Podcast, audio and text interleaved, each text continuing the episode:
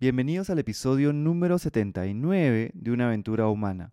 Hoy nos visita Edgar Valdivia, con quien tendremos una valiosísima conversación vinculada al movimiento y su potencial para mejorar nuestra salud y también prácticas de bienestar que nos pueden ayudar a navegar esta aventura humana con más salud y con más tranquilidad. Edgar es un emprendedor cusqueño, cofundador de Human Training, una escuela de movimiento, que es un espacio donde se enseña y expande la percepción del movimiento como práctica de vida. Ya vas a poder conocer un poco más en este episodio. Si sabes de alguien que podría sumarle a escuchar este episodio, puedes copiar y pegarlo desde donde sea que lo estés escuchando. Y si no lo has hecho todavía, puedes suscribirte a Spotify, Apple Podcast o la plataforma desde donde nos estés escuchando. Bienvenidos a una aventura humana. Soy Juan Diego Calisto. En los últimos 20 años me he enfocado en contribuir para que las personas vivan con más bienestar y confianza. Una aventura es algo que está por suceder y que no sabemos cómo saldrá.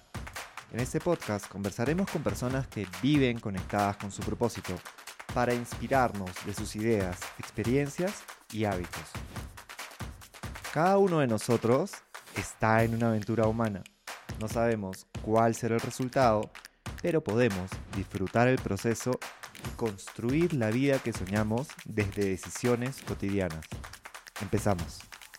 Edgar, bienvenido a una aventura humana. Estoy bien contento de que tengamos esta conversación porque sé que naturalmente va a fluir y también porque el movimiento es algo que tiene tanto potencial para poder ayudar a las personas, para mejorar la salud y muchas veces hay ciertas complicaciones para poder empezar. Por eso estoy seguro que conocerte, conocer un poco de tu aventura humana y también todo lo que haces vinculado al bienestar va a ayudar a las personas que nos están escuchando. Gracias por estar con nosotros.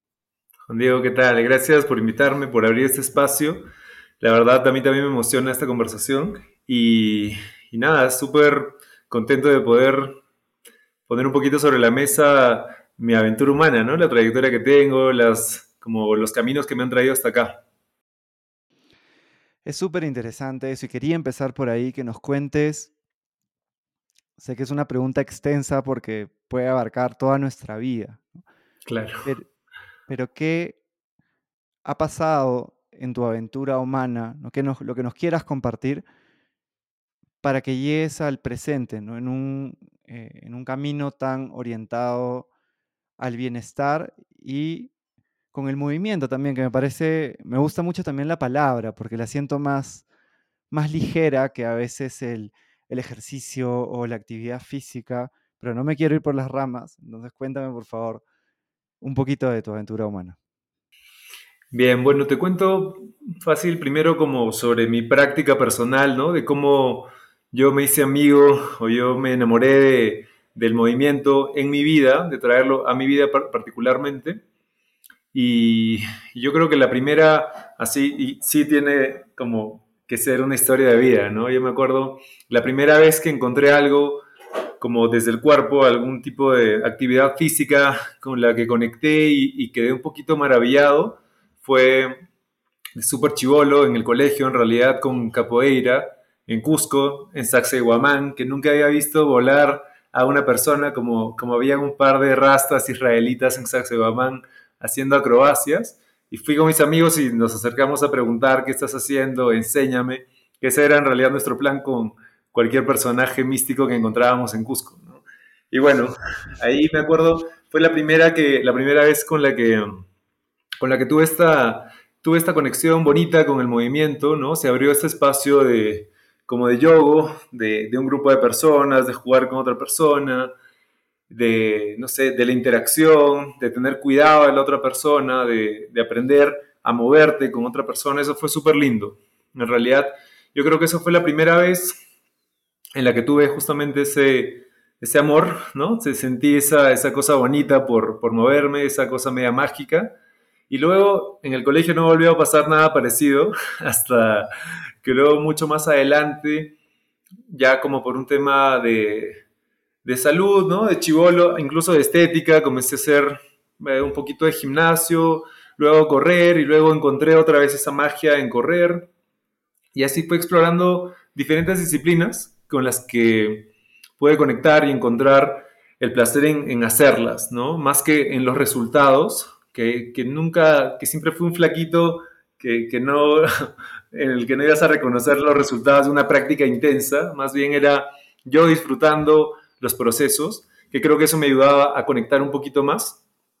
Y por otro lado, eh, bueno, ya más adelante, la primera vez que tuve esta sensación de, de querer compartir algo fue en una clase de Muay Thai también, en la que se abría un espacio como para, para que un alumno pueda compartir o pueda guiar un poco el movimiento. Yo me acuerdo eh, la primera vez que vi eso, ¿no? Como me nació este bichito de me gustaría estar ahí, ¿no? Ser el que, el que guía el estiramiento previo a la clase. Entonces ahí tuve ese bichito que con los años fue como iterando en mi vida, ¿no? En mi vida paralela a, muchas cosas, de manera paralela a muchas cosas en mi vida. Y, tuve ese bichito en ese momento, ¿no? Luego llegué a, a Human Training, que es este emprendimiento que comparto con Saulo y Raquel, que, que, mi participación inicialmente ahí era como, como un asesor de emprendimiento, un asesor de, de experiencia de la marca y, y, bueno, me fui involucrando en un montón de procesos de Human Training, ¿no? De el contenido, de cómo compartir el contenido y, y así de esta forma como que tenía casi toda la información que Saulo y Raquel, que eran los, los guías con una gran experiencia, manejaban. Y luego ya como Saulo me comenzó a presionar con que ya no te falta nada, ya tienes todo. O sea, como nos ayudas a estructurar las clases, estás presente en todas las clases, eh, reconoces las cosas que pueden funcionar mejor, las cosas que no han funcionado tan bien. Entonces, ya, o sea, estás, no sé qué estás haciendo acá, como entra y comienza a compartir, ¿no? Ya tuve esa presión de Saulo que en realidad me ayudó a, a tomar esa decisión, ¿no? Y a sentir también que tenía esa capacidad, ¿no? De pushing, pushing, hasta que salté a la piscina y comencé a compartir. Y, y ahí comienza un poquito, sí, mi vida ya más vinculada al movimiento. Y el último paso, que como que le dio esa sazón y que me puso ya al 100% en este camino, fue venirme a Cusco a trabajar con, con mi familia, otra vez con la idea de un emprendimiento, con mi primo que es médico, y esta vez la idea era emprender en, en, salud, en medicina. Él tiene una visión alternativa de la medicina, trabaja con bastantes terapias alternativas. Y aquí tuve la oportunidad, bueno, de tener contacto con pacientes, de tener un entendimiento de la anatomía mucho más profundo, ¿no? Y por último, entender esta perspectiva o reconocer más bien esta conexión que hay entre el cuerpo, el plano mental o el plano nervioso y el plano emocional, ¿no? De cómo el trabajo de mi primo está muy orientado hacia la medicina del dolor, que tiene que, como que trabaja directamente con los músculos, los huesos, articulaciones, y veía que muchas personas tenían dolores que les dicen un poco imaginarios, ¿no? O ficticios, que vienen de, emociones, que son emociones que uno no procesa, que uno no deja salir y se convierten en una contracción, se convierten en un músculo débil, se convierten en una inflamación. Entonces, ahí reconocí también el, o sea, reconocí más valor todavía en el movimiento, ¿no? Y, bueno, ahí dije como, bueno, esto es, ¿no? La salud desde el movimiento y, creo que esa es, esa es un poquito mi historia de, cómo he llegado aquí. Mm.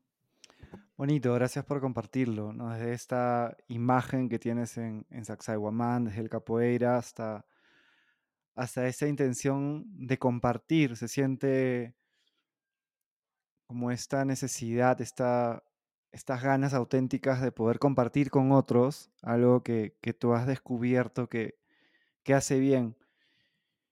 Y quería preguntarte dentro de esa línea, ¿qué has podido ver en ti o en otras personas en, los espacios de, movimiento que, que lideran, que difunden? He podido conocer personas que han llevado sus clases y, se quedan bien satisfechas, ¿no? Como tienen muy buenos comentarios sobre la experiencia que, que han vivido.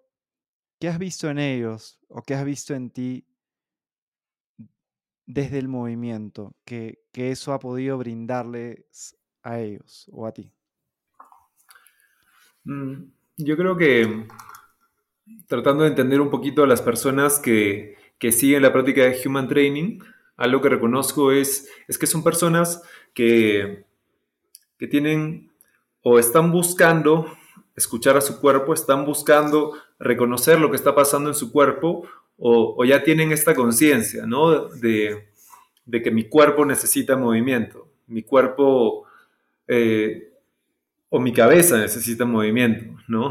También esta sensación de que, de que estoy deprimido y el movimiento me hace muy bien y, no, me, no me siento cómodo en un espacio como de de demasiado estrés, tipo un gimnasio en el que a veces tienes el, este, pensamiento del sin dolor no hay ganancia, ¿no? No pain, no gain, o, que te entras en un circuito como un ciclo de, disciplina y de exigencia que, con el que no te identificas, ¿no? Simplemente.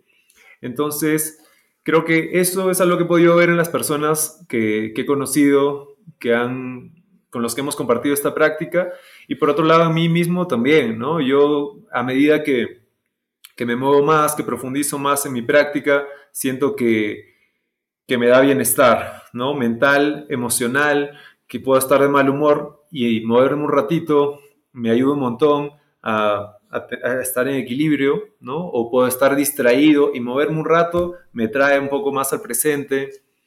Y bueno, creo que eso ese tipo de, sensaciones. Mm. Me resuena mucho porque incluso movimientos muy cortos de tiempo, eso es algo que, que me pasa constantemente, puede ser algo de repente de dos minutos, de tres minutos, de cinco minutos, que después de hacerlo sí veo de que hay un cambio en mi estado mental. Definitivamente me siento mejor y bueno, eh, viendo, digamos, todo lo que pasa en el cuerpo. Hay muchísimos beneficios más, hemos conversado también de eso en otros momentos, ¿no? El impacto en nuestra mente, en nuestra capacidad cognitiva, en nuestro estado de ánimo, en los neurotransmisores. Es, maravilloso y, fascinante realmente el mundo que hay detrás del, del movimiento. Y quería como sobre eso, si es que nos quieres compartir algo vinculado a, a este impacto tanto en la salud física como emocional de las personas, eh, ¿qué potencial crees que tiene el movimiento para poder contribuir desde, eh, esas dos esferas con las personas? Bueno, en, cuanto a lo físico, algo que, aprendí con mi primo, con este médico, eh, es que lo que no se mueve se muere en realidad, ¿no? Y así de importante es el movimiento en tu cuerpo entero, ¿no? Partes que dejas de usar de tu cuerpo dejan de funcionar y, no solamente pierdes la función específica de esta parte, sino también bloqueas una parte de tu cuerpo que impacta en todos tus sistemas, ¿no? Entonces, bueno, esa es la importancia del movimiento en la salud física, ¿no? Así lo siento y, por eso también está bueno una práctica que sea un poquito más guiada desde la curiosidad, que sea un poco más exploradora para poder transitar todas las partes que puedas de tu cuerpo, ¿no? También está esta, este pensamiento un poco de, que el mismo estrés, ¿no? Como repetir una sola disciplina, también te genera un mismo estrés, es el mismo estrés en la misma zona y eso no es saludable, ¿no? Como ser, jugar básquet solamente, eventualmente te va a generar lesiones de, de basquetbolista, ¿no? Así como no sé, cada disciplina tiene sus propias como tendencias. Bueno, eso en cuanto al, funcionamiento del cuerpo, a la salud de tu plano un poco más material, ¿no? Y a nivel, y otra cosa, bueno, sí, a nivel mental está este factor de como de simbiosis, de, de simbiosis integral que hay entre tú como un ser físico, un ser mental, un ser emocional, cualquier trabajo que tengas en tu cuerpo impacta en tu salud física, eh, perdón, cualquier trabajo que tengas en tu cuerpo impacta en tu salud mental y emocional, ¿no? Cualquier bloqueo que tengas en tu salud física lo puedes también trabajar desde lo mental, desde lo emocional, ¿no? Y son planos que, que viven entrelazados. Entonces, así como el movimiento te va a ayudar a mantener y a alargar la vida de diferentes partes de tu cuerpo, el movimiento también te va a ayudar a que funcione este músculo, ¿no? El músculo del cerebro. Entonces, creo que ese es el vínculo, es, es bastante simple, ¿no? Hay muchas cosas complejas que pasan por ahí, pero tu salud mental va a ser impactada simplemente si mueves tu cuerpo desde cualquier forma. Hmm, me resuena muchísimo. ¿Y qué le recomendarías a una persona que te está escuchando ahora y no conecta con las maneras más competitivas quizá o que tienen más presión vinculadas al movimiento, como tú bien decías, el gimnasio. Todo bien el gimnasio, a mí me parece maravilloso las personas que van. Yo personalmente no conecto con eso, yo soy más como de, caminar o de correr o hacer cosas en, algún jardín o, bueno, fútbol si es algo que me gusta, lo he dejado mucho tiempo justo por el enfoque competitivo con el que me vi envuelto durante mucho tiempo. Y correr sí es algo que también que disfruto mucho. Eh, yendo hacia la persona que te puede estar escuchando, quizá tiene en su vida estos retos de querer moverse, pero que no le gusta lo competitivo, no le gusta un espacio que tenga mucha presión y no sabe por dónde empezar. ¿Qué le dirías?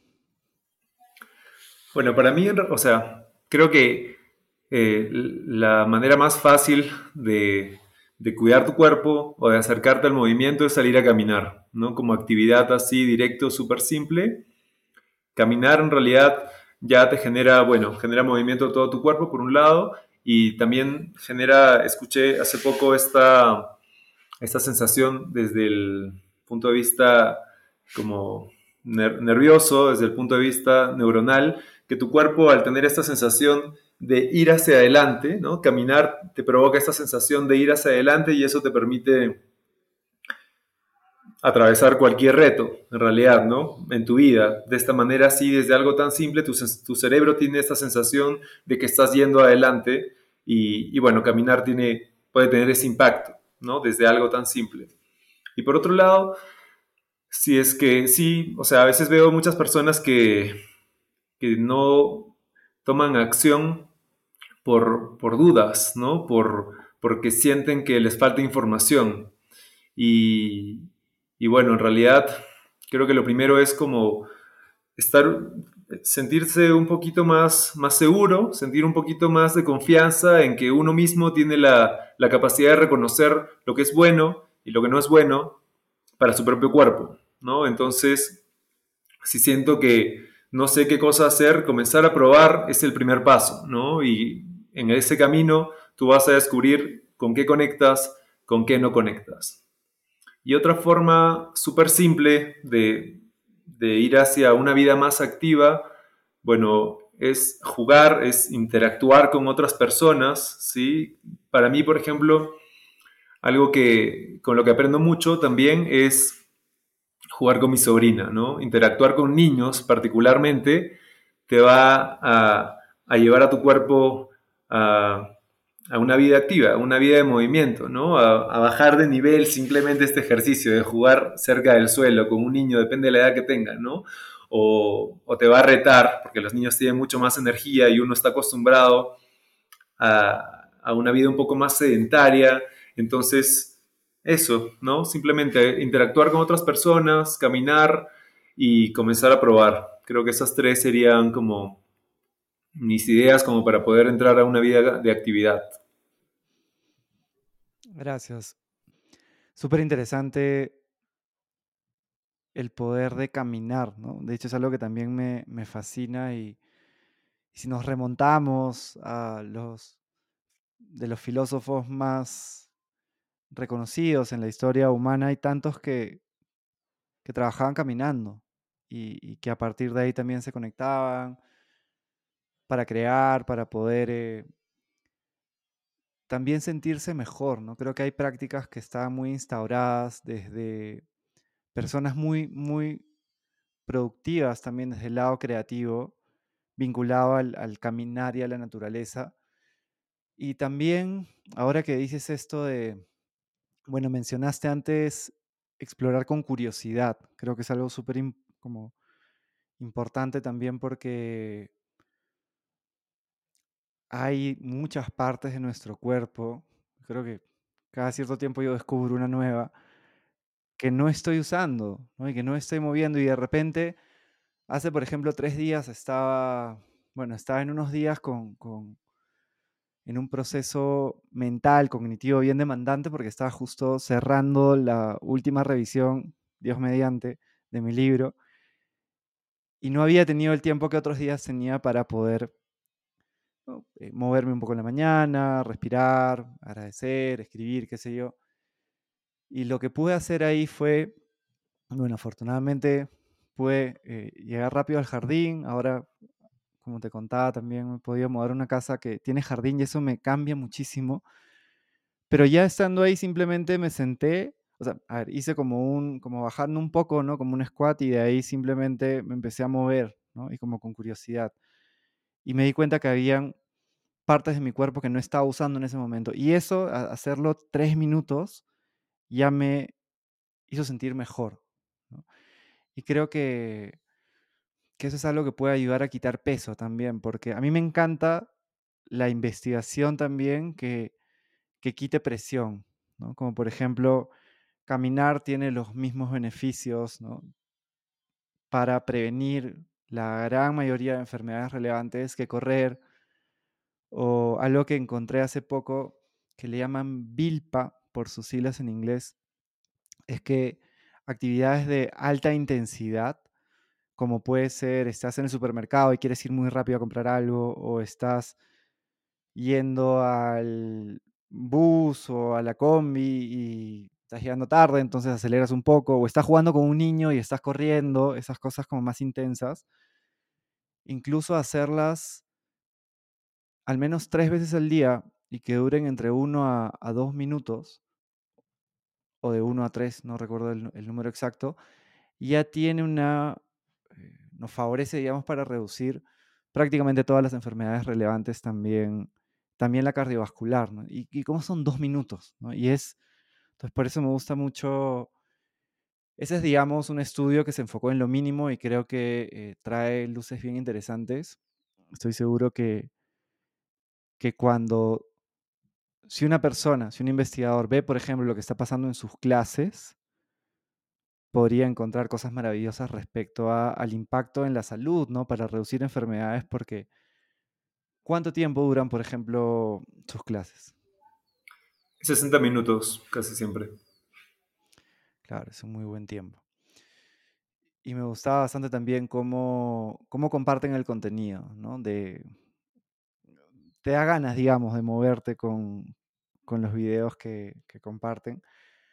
Quería preguntarte, Edgar, se habla mucho ahora de los, de los rituales matutinos, de las prácticas que podemos tener. Y creo que es súper valioso ahí inspirarnos desde la diversidad, conocer eh, prácticas vinculadas a bienestar y quería que nos cuentes qué haces tú en la mañana y quizá lo complementas en otros momentos de tu día para sentirte bien y para llegar en un buen estado a, hacer todas las cosas que tienes que hacer? Bueno, yo mm, en, particular creo que es algo, algo bien mío, ¿no? Eh, cocinar, sí, mi momento favorito del día es el desayuno, al comenzar el día. Y, y bueno, la verdad eso me da mucha satisfacción, ¿no? De, de todo el proceso, de todo el proceso de, no sé, de elegir lo que voy a, preparar y, de meterme en la cocina y si puedo transformar un poquito, la verdad lo, disfruto un poco más, ¿no? Eso es algo súper mío, en realidad. Y, como rituales, también tengo, ahora últimamente estoy tratando de, de salir a caminar, de salir a caminar. Yo comienzo mis clases a las 7 de la mañana y trato de salir antes de esta clase y a veces 5 minutos, a veces puedo 30, a veces eso, ¿no? En realidad es algo irregular y también como creo que algo que sí es importante en mis rituales, en los que trato de sostener, es que, es que no son estrictos, ¿no? Que, me ayuda un montón a, sostenerlo, básicamente, porque cuando trato de, de, tener un, como un tiempo específico, ¿no? Una distancia específica o, o de ser como de encasillar bastante cualquier objetivo que tengo específicamente en estos que trato de sostener, donde requiere disciplina, mientras más flexibles son, más los disfruto, más me cuesta, perdón, menos me cuesta en realidad llevarlo ah, en un plazo más largo, ¿no? Bueno, caminar y por último, este también súper simple de, tratar de tener cinco minutos de, silencio, de quietud, de, y ahí uso diferentes como diferentes herramientas, ¿no? A veces trato de simplemente observar la posición de mi columna, de tratar de estar cinco minutos sintiendo mi columna erguida, como sentir que es un túnel por donde atraviesa luz. Entonces trato de, enfocarme en esa sensación, ¿no? de jugar un poquito con mi imaginación también a, visualizar esto. Y otra herramienta para, para este ejercicio de quietud es observar mi respiración, también simplemente tratar de, de llevar la respiración hasta el abdomen, ¿no? de tratar de sostener cinco minutos de respiración diafragmática y, esos, esos tres simples, ¿no? Cocinar, caminar y, quietud. Tratar de, trabajar en eso.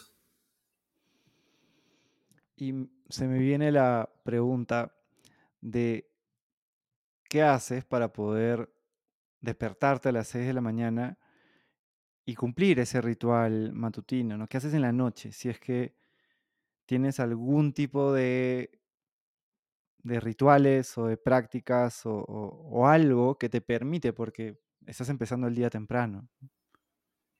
Sí, bueno, en realidad eso es algo que, que tuve que, forjar. Yo soy súper dormilón, soy de levantarme tarde. O sea, en realidad soy también de hábitos, ¿no? Los últimos años, ponte cuatro años, probablemente he estado como un poco más nocturno, ¿no? Trabajando o, entretenimiento, pero en realidad mi vida llevándola cerca de la una de la mañana. Y comencé con este ciclo de clases de las 7 de la mañana y luego me di cuenta de que no era sostenible una cosa con otra. Y, eso en realidad creo que, bueno, para construir esta rutina, esta rutina mañanera, que la disfruto un montón, en realidad, primero que algo que, que siento que me ayuda es que yo veo magia en recibir un amanecer. Me parece increíble poder levantarme antes de que salga el sol, ver este momento de transición, ¿no? Siempre me, cuesta, ¿no? No tengo, o sea, lo logro una vez al mes, ¿no? De poder ver el amanecer. Pero de alguna forma me ayuda a, salir de la cama. Este es simplemente como este placer personal, ¿no? Y por otro lado, eh, mis clases, ¿no? La verdad que algo que, a mí en particular como me ha, traído a, o, me ha, me ha empujado a esta vida más matutina, es conectar con las personas con las que comparto en la mañana, ¿sí? Conocer a estas personas y, empatizar también con, con las caras de sueño que veo todas las mañanas, ¿no? Hay muchas personas que llegan a las 7 y es como están bostezando hasta las siete y media a veces, ¿no? Y, normal, en realidad también es algo como el cuerpo es, está siempre en movimiento, es, este, es impredecible, entonces no todos los días tengo mucha energía a las 6 de la mañana, ¿no? Hay días en los que me cuesta y lo veo también en las personas y creo que eso es algo súper importante de, de aceptar para poder aprovechar este tiempo, ¿no? Si estás ahí y estás tratando de dar lo mismo todos los días a las 6 de la mañana, siento que te vas a frustrar o, te vas a generar un estrés innecesario. Entonces, bueno, creo que no sé si respondí la pregunta, pero, pero me llamaste esta reflexión de, de, una vida matutina, ¿no? De comenzar y tratar de traer hábitos al inicio del día. Sí, la contestaste, la contestaste. Igual creo que son mundos eh, donde siempre, siempre la curiosidad te puede llevar a nuevas preguntas, pero voy a tratar de no ramificarme tanto porque, porque claro, es interesante igual. Y creo que es algo que podría estarse preguntando una persona. Y creo que lo que compartes también lo hace doblemente valioso porque has cambiado un patrón que tú tenías desde ser más, más nocturno hasta poder ya empezar a las 6 de la mañana todos los días y, tener, dar una clase y toda la energía que eso conlleva también a las 6 de la mañana. La lucidez, ¿no? Hay que estar ahí al 100%, tal cual. Claro, y, y sostener al grupo también. De hecho, me imagino que a las 7 de la mañana, no sé desde dónde se estén conectando, pero de repente si se están conectando desde Cusco, ¿no? Por ejemplo, puede, puede haber un poco de frío, entonces también es como una práctica mental, ¿no? De, de, a ver, y tú sostener ese grupo se necesita mucha energía para eso. Y probablemente hayan personas que nos estén escuchando y digan, no, yo no puedo, ¿no? porque yo soy una persona nocturna. Entonces el saber que podemos también jugar con, con estos hábitos que tenemos y irlos transformando, eh, inspira y motiva de alguna manera. Eso es algo súper importante en realidad, perdón, es, es que eso, ¿no? Saber que, que, somos las posibilidades que querramos ser en realidad, ¿no? Yo, como, eso es algo que descubrí estudiando un poco de medicina alternativa, que ese es el comportamiento universal de la vida, el cambio, ¿no? Y, y la, la dualidad, todos somos tan, tan malos como buenos, tanto flexibles como fuertes, todos tenemos eso, ¿no? Como, como cualquier vida en el universo. Y, creo que está bueno reconocerse como con la capacidad de transformarse, ¿no? En cualquier dirección. Yo, yo también mucho tiempo, me acuerdo cuando comencé a hacer deporte, hace, no sé, a los 20, hace muchos años, comencé a hacer deporte y era súper mañanero, ¿no? Como todos los días, 6 de la mañana, estaba ahí y lo disfrutaba y mi vida era increíble.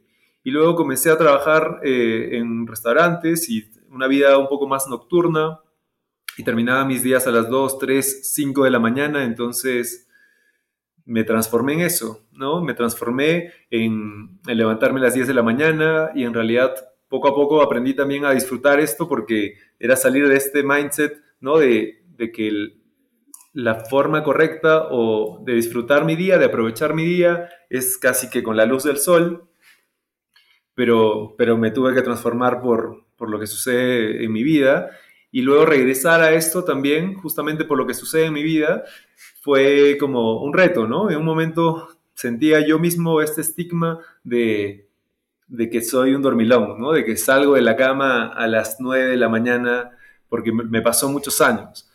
Y, luego, no sé, otra vez reencontrarme y sentirme como, reencontrarme a mí, ¿no? Sentir que soy yo mismo, tanto a las 3 de la mañana como a las 6 de la mañana, ¿no? Durmiendo tarde o levantándome temprano. Me pareció, o sea, me, parece como que me ayudó a aprender un montón, ¿no? De, de, lo, de lo, no sé, de lo versátil que puede ser tu cuerpo, que puede ser tú. Eso. Hmm. Y la importancia también de, escucharlo, ¿no? Porque a mí me pasa que suelo despertarme también entre 5 y 6, a veces 5 y 6 y media.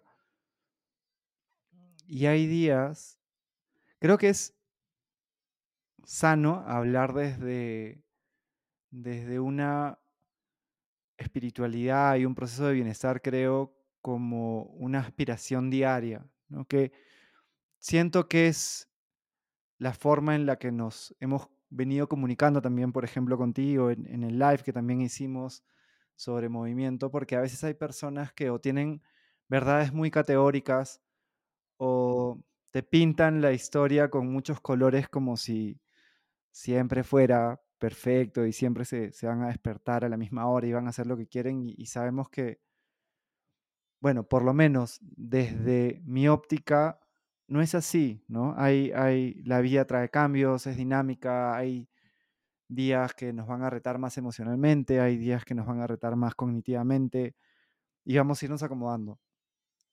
Entonces, incluso el estar atento, creo que algo que has mencionado más de una vez en esta conversación es estar consciente respecto a cómo está tu cuerpo, en la respiración, en el movimiento. Y en la mañana también es importante, ¿no? Porque a veces pasa de que te despiertas más cansado. A mí por lo menos me pasa, me despierto más cansado. Y de ahí pienso, ese ejercicio que tú decías de como de observarte, ¿no? Y ver cómo estás, saber qué está pasando. Y pienso y digo, a ver, de repente ha sido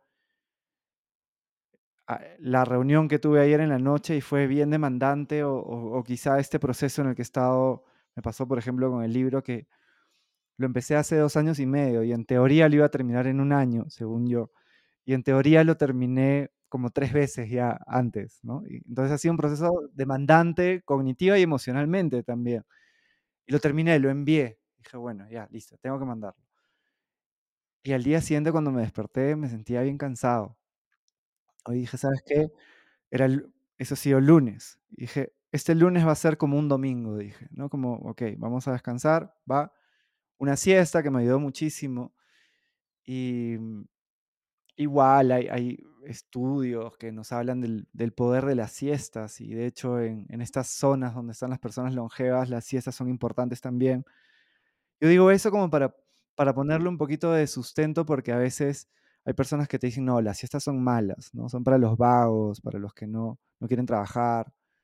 Entonces, la importancia de, escucharse también, incluso cuando te despiertas, ¿no? Y ver, ah, mira, sí, estoy un poco cansado, voy a, voy a ver qué puedo hacer, ¿no? Y, las prácticas que nos has compartido en la mañana también creo que son súper valiosas, ¿no? Y son bien, bien simples. Voy a caminar, voy a cocinarme algo y a disfrutarlo y a nutrirme también desde ahí.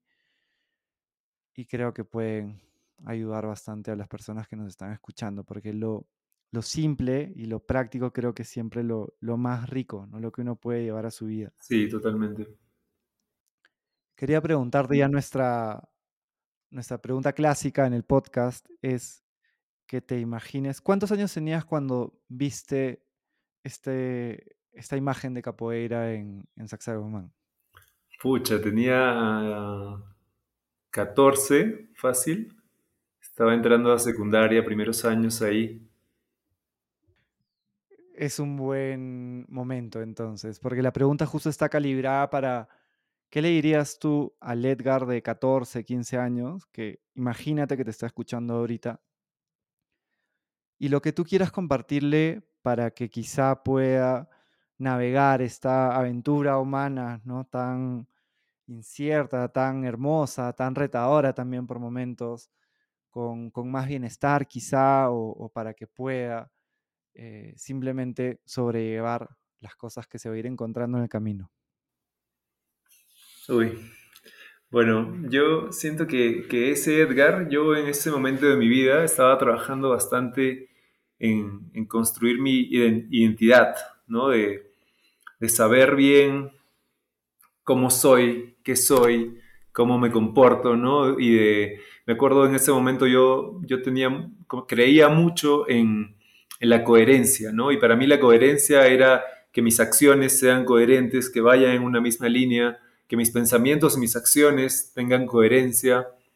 Y siento que, que algo que he aprendido más adelante fue a reconocer que, que no necesariamente siempre voy a ser coherente, ¿no? Que, que es importante aceptarme, aceptarse, ¿no? Especialmente en ese momento de mi vida, eh, según, según lo que voy sintiendo, según creo que pensar que, que podía yo saber quién iba a ser en ese momento era muy iluso, ¿no? Es, uno, uno no deja de crecer y el, y uno se determina también por las circunstancias muchas veces, ¿no? Mi contexto, tanto como mi esencia, van a, forjar a la persona que, voy a seguir, en la, que voy a seguir evolucionando, ¿no? En ese ser en el que, que voy a habitar a lo largo del tiempo. Entonces sería como aceptarme, ¿no? Y aceptar esa diversidad en mí.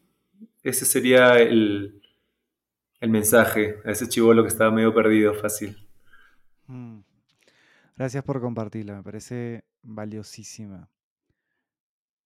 Porque es este norte, ¿no? De, de coherencia, de hacer las cosas con sentido, con, con este otro de, voy a tener también compasión conmigo, ¿no? Y me, y me voy a equivocar. Y creo que es algo que a mí personalmente me hubiera ayudado mucho escuchar. Eh, creo que a cualquier edad, ¿no? Porque incluso, ¿no? Eh, incluso mientras uno también va en sus 20 y en sus 30, puedes tener como muy, muy buena intención y, una eh, aspiración por, por ser coherente y de repente te equivocaste, ¿no? Entonces a partir de ahí saber que es bueno aceptarse y, volver a intentar creo que es un, un regalo. Bueno, Edgar, agradecerte por compartir con tanta generosidad. De hecho, que en el episodio vamos a poner también ahí la información para las personas que quieran sumarse, por ejemplo, a las clases de movimiento para que puedan encontrar ahí y, y empezar su día con, con más bienestar y, conectando también con una comunidad bonita y todos los éxitos en, las diversas aventuras humanas que, estás emprendiendo y que llegarán en el futuro también. Pues nada, Juan Diego, gracias. Muchas gracias. A ti, un abrazo grande. Abrazo. Espero que esta conversación te haya dejado algo valioso que puedas aplicar a tu vida para vivirla con más bienestar, con más confianza y con más tranquilidad. También quería contarte que mi curso Respira para Vivir Mejor ya ha sido lanzado y lo puedes encontrar en mis redes sociales y también en www.rubalab.com. Hasta pronto.